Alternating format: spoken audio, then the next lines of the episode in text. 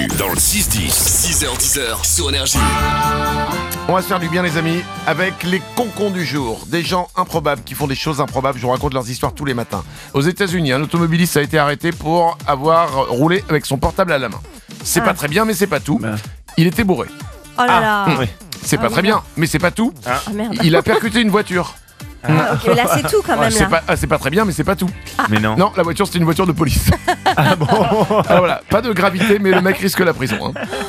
Aux États-Unis, un petit garçon de 4 ans a subtilisé le téléphone de sa maman pour passer une commande sur Amazon. 4 ans, 4 ans quand même. Ouais. Et il a commandé des glaces Bob l'éponge.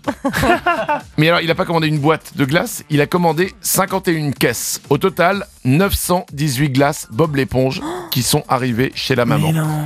Total, 3000 dollars, environ bah, 2500 euros quoi. Oh la vache. Voilà. Et la commande n'est pas remboursable. Les glaces, elles sont arrivées. euh, eh, glace servie, glace mangée.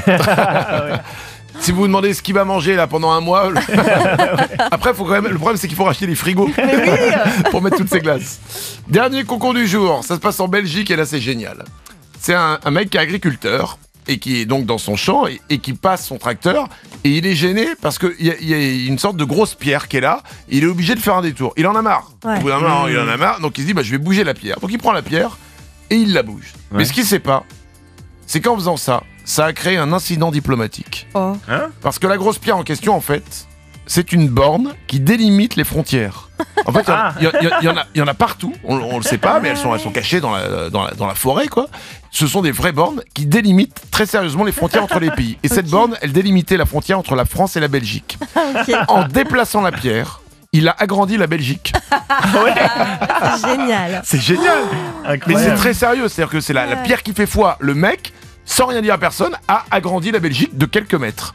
Et le problème, c'est que ça va très très loin. Une commission franco-belge doit se réunir pour maintenant redéfinir la délimitation de la frontière. Mais Le bordel. Ah bah Parce qu'il y en a qui disent, bah maintenant la pierre elle est là et c'est à nous. hein. Ouais, et, ouais. et on, est- on, on est, et voilà, et on est belge, on est à vous, c'est à nous ça. Attends, Comment envahir un pays discrètement?